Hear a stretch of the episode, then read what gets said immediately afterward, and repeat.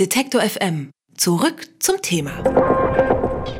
Heute ist der internationale Tag der Pressefreiheit. Aber wie steht es denn um den Journalismus in Europa? Welche Entwicklungen hat es in den letzten Jahren gegeben und wie geht es weiter?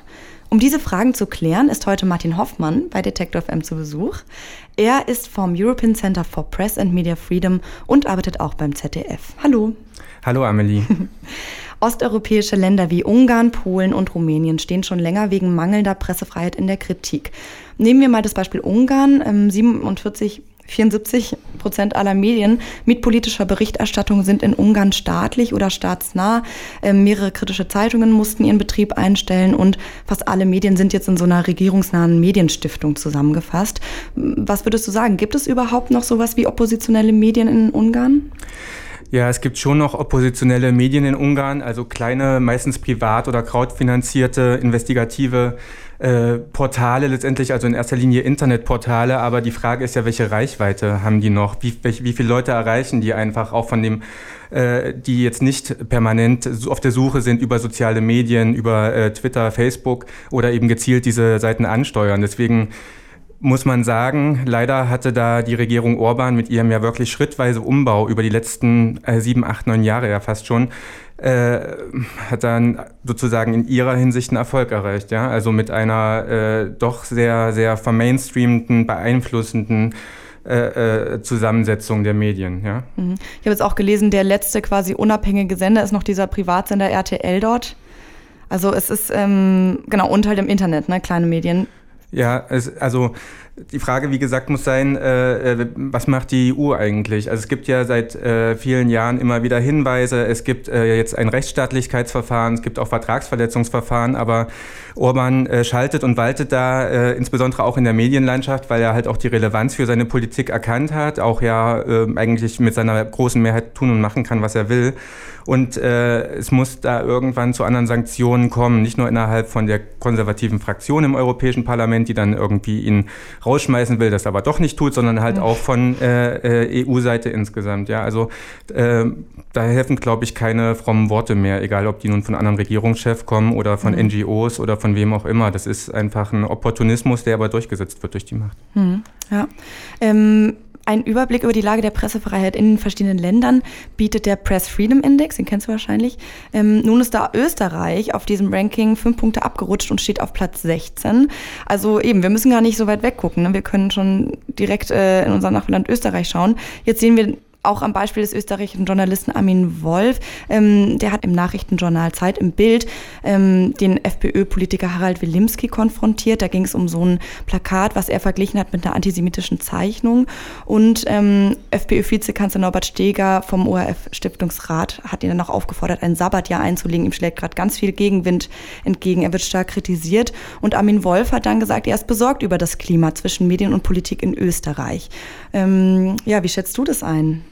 Ja, das ist nochmal äh, auch im Unterschied zu Ungarn, über das wir ja vorher gesprochen haben, eine andere Qualität, weil es gibt schon äh, einen Unterschied in demokratischen Kulturen zwischen den ost- oder mitteleuropäischen Staaten, die 2004 der EU beigetreten sind, und halt so einer etablierten Demokratie wie Österreich, die zwar immer schon, insbesondere den ORF betreffend, so einen Nimbus hatten der politischen Beeinflussbarkeit, aber äh, wenn eine Regierungspartei, also sprich die FPÖ, die Teil der Regierungskoalition ist, auf dem Sender oder über soziale Medien oder aus dem Stiftungsrat, ja dem Kontrollgremium des ORF heraus, äh, ein Hauptmoderator, vielleicht das Gesicht, auch das Gesicht für kritischen Journalismus in Österreich, nämlich Armin Wolf, angreift, dann ist das einfach nur noch besorgniserregend. Das ist also nochmal ein ganz, eine ganz andere Qualität, als äh, wenn man sagen muss, wo man sich vielleicht in Polen oder Ungarn, auch der Slowakei, Tschechien, wo es ja immer wieder von auch höchster politischer Stelle Angriffe gab, aber wenn das in so einer äh, etablierten Demokratie passiert, wo dann äh, äh Teile der Regierung oder der Regierungspartei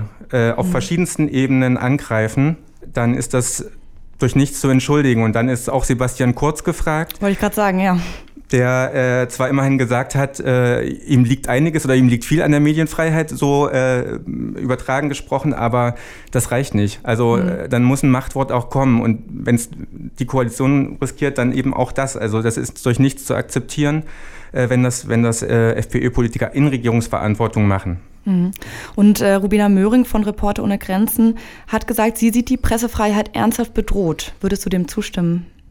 In Österreich? Ja. Äh, Schwer zu sagen. Es, ist, es gibt ja nicht nur den ORF, ja, es gibt ja auch noch äh, doch eine Vielfalt für ein Land mit einem relativ kleinen Medienmarkt. Ja? Also Österreich mit seinen 10, 11 Millionen Einwohnern, da gibt es ja noch äh, wirklich eine Bandbreite, also von links bis rechts, die auch einen gewissen Meinungspluralismus abbildet. Aber es ist doch wirklich ein besorgniserregendes Zeichen oder mehr als das, wenn auch über diese verschiedenen Wege ja auch äh, der ORF angegriffen wird. Und man darf nicht vergessen, parallel läuft ja seit langem eine Kampagne gegen auch dort die dort sogenannten Zwangsgebühren.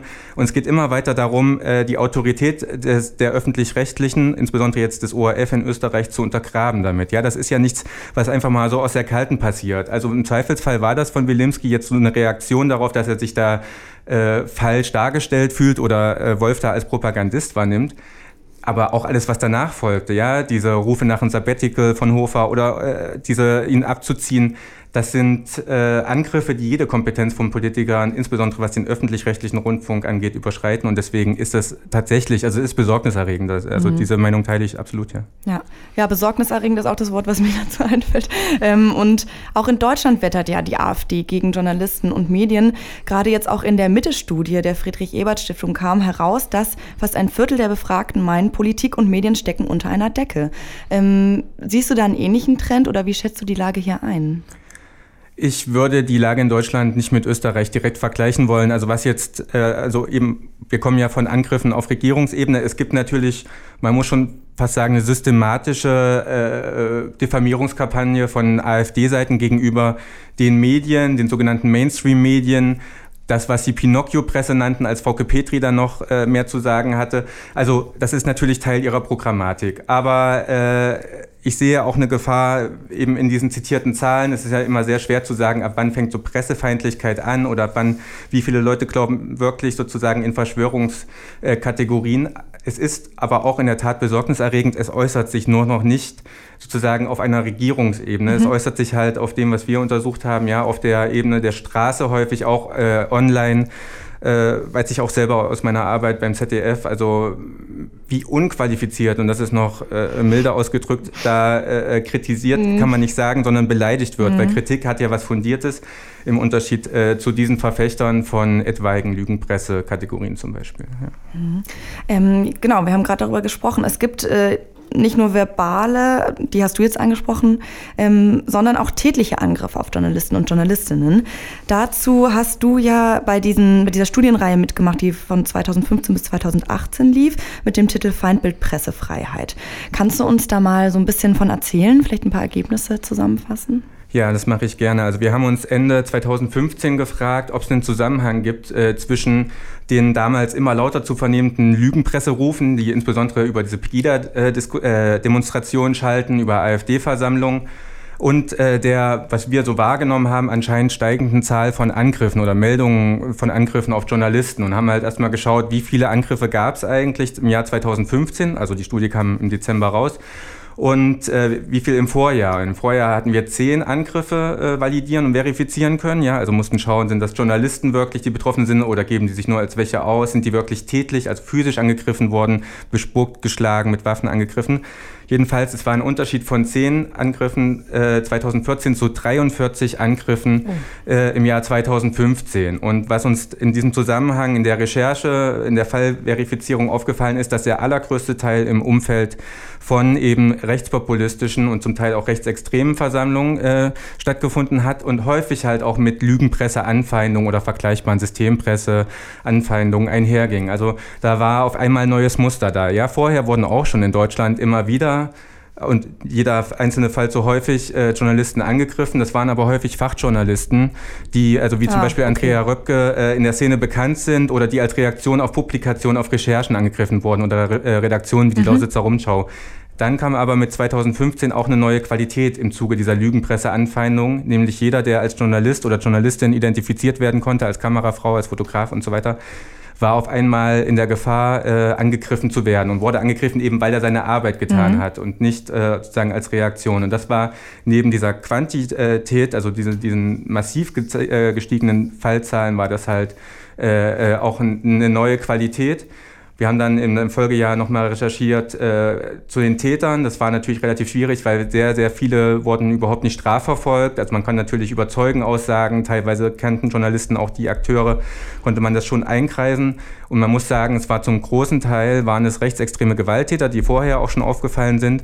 Aber doch auch immer mehr Leute, die da sozusagen Mitläufer waren oder die sozusagen in diesen Dynamiken von diesen Demonstrationen agierten und das äh, kulminierte jetzt in Chemnitz mhm. ja, im äh, letzten August, Ende letzten August oder beziehungsweise dann September mit diesen sogenannten Trauermärschen, wo wir äh, elf Angriffe hatten äh, innerhalb von einigen Wochen, die nur in Chemnitz stattfanden und wo eben nicht nur äh, Leute, die man sozusagen mehr oder weniger offensichtlich als Nazis identifizieren konnte, sondern sehr viele Leute mit bürgerlichen Antlitz.